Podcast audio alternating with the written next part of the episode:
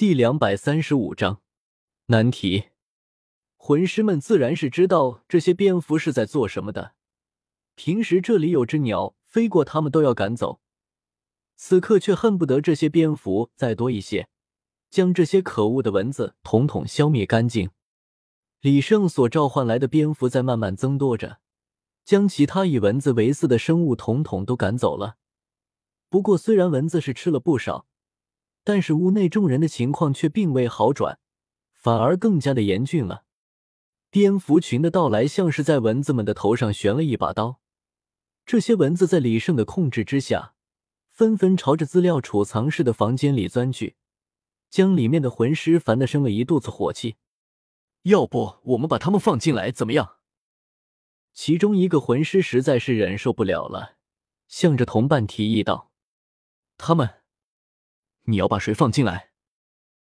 他的同伴马上警惕的看着他，不过随后就放松了下来，显然是想到了他所说的是什么。你是说那些蝙蝠吗？没错，这些蝙蝠不是喜欢吃蚊子吗？我们把它们放进来怎么样？他的伴有些异动，但是还没有开口说话，就被其他的人给打断了。魂师都是耳聪目明之辈，这点距离自然是能够听得很清楚，直接赞同起来。那还等什么？赶紧放进来啊！我都要被咬死了！吱吱吱，负责看守的魂师将房门打开了，在那开门的一瞬间，便数只蝙蝠冲了进去。为了将蝙蝠群赶进去捉蚊子，这些魂师竟然开始用技能驱赶起蝙蝠群来。李胜自然顺水推舟，让蝙蝠群装作被赶进去的样子。哐！在将蝙蝠群赶进去之后，数个魂师随即便关闭了房门，期待着蝙蝠群来个关门打狗。但是这却正合了李胜的意，根本不用李胜操控。就有许多蝙蝠因为空间狭小，来不及转向而四处乱撞乱飞。这里众多的声源基本上也废掉了蝙蝠的回声定位系统，让他们像是乌头苍蝇一般在房间里乱撞着，甚至撞塌了数个书架。这下这些魂师可傻眼了，他们没有料到竟然会出现这种情况，慌忙的想要将这些蝙蝠驱离书架。但是越是如此，就越显得乱，而一乱起来，就给了李胜机会。我能找到有关于黄米村的情报。李胜又开始许愿了，这次不同之前，他的魂力一下便消耗了一小半，看来这情报应该藏得很隐秘。不过既然魂力消耗了，那么就说明他应该能够拿到他想要的东西。李胜随后便化成了一道阴影。钻入了资料储藏室中，他的身上多出了一件披风，那是他在下城所复制的众多武魂之一，能够很好的隐匿身形。虽然仅仅只能发挥出最基本的作用，但是在虚化能力的配合下，倒是显得相得益彰。李胜偷偷摸摸的在书架中里自动起来，双眼不停的扫视着那些魂师，一时间忙于追逐蝙蝠。并未发现，在房间里多了一个人。不得不说，李胜的愿望能力还是很给力的。李胜才刚走了几步，不远处一个书架被一位魂师不小心给撞倒了，其中一本竟然直接从书架上滑到了李胜的脚下。李胜左右看了看，发现没有人注意到这里，便伸手将其拾起，翻开一看，果然正是他所需要的。那些魂师还在与蝙蝠群做着斗争，李胜偷偷的将书带了出去，躲在角落里翻阅起来。情况有些不妙啊！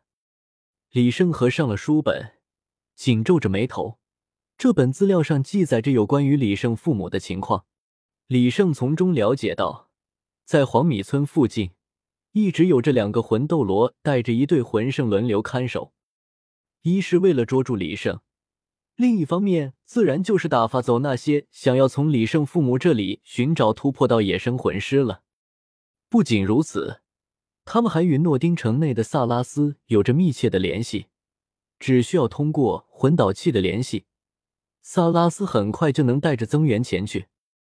不仅如此，以诺丁城为中心，一旦发现了李胜的踪迹，诺丁城周边的其他城市的武魂殿人员都会得到消息，一窝蜂的前来围追堵截。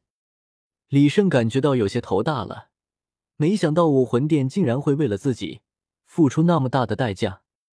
不过，其中值得注意的是，在这里的白金主教萨拉斯一直在向上汇报。想要先将李胜的父母抓回武魂城，严加看管，甚至以他的父母来逼迫李胜出现。不过，这却遭到了不少人的反对。但是，随着李胜一直都不出现，反对的声音渐渐的变小了，到最后都已经放弃了对萨拉斯的阻拦。萨拉斯已经决定好了，如果今年秋天李胜还不出现的话，那么就要按他的办法来了。李胜恨恨的握紧了拳头，捶在了地面上。这个萨拉斯真的是阴险毒辣，留给他的时间已经不多了。李胜收拾了下情绪，来到了资料储藏室旁。那些魂师已经顾不得蚊子了，他们已经打开了房门，将蝙蝠全数赶了出去。此时正在里面满头大汗的整理资料。李胜再次悄悄的进去。将书放在了散乱的书架旁，便离开了这里。他需要好好的想一想，到底该怎样才能救出他的父母。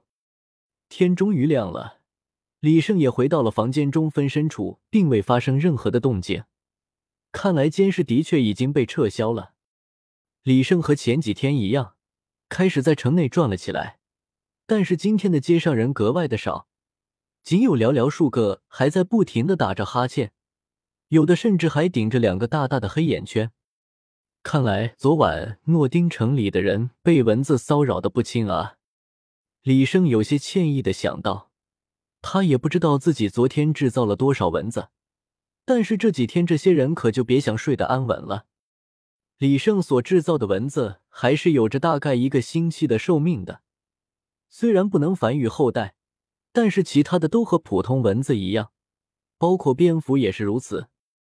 李胜也不是不能将自己制造的蚊子、蝙蝠撤销，而是不想，毕竟突然出现又突然消失的数量庞大的蚊子，实在是太突兀了，很难让人想象这其中是不是人为的原因。李胜一丝有可能会暴露的事都不会做，为此只能先委屈一番武魂城内的居民了。不过走在大街上。李胜感觉到，原本已经被撤销的监视人员又出现了。看来还是昨天的事情让他们起了疑心，不然那里会有那么巧的事？不过李生倒也不怕，因为他要做的在昨天就已经做完了。这些魂师再怎么监视，也只能看他在夜里睡觉而已。